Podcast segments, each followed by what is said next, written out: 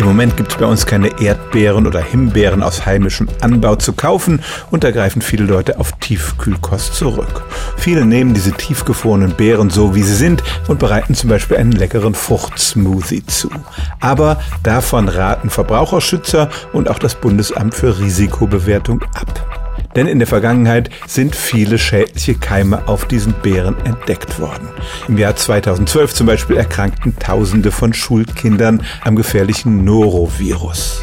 All diese Tiefkühlbeeren kommen von weit her, etwa aus Serbien, aber auch aus China und immer wieder werden bei Kontrollen Spuren dieser Erreger entdeckt.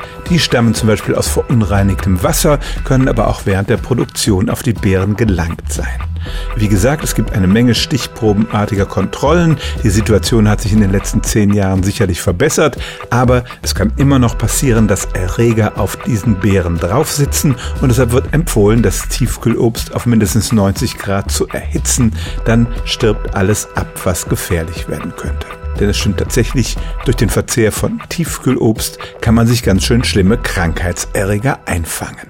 Stellen auch Sie Ihre alltäglichste Frage unter stimmtz.radio1.de.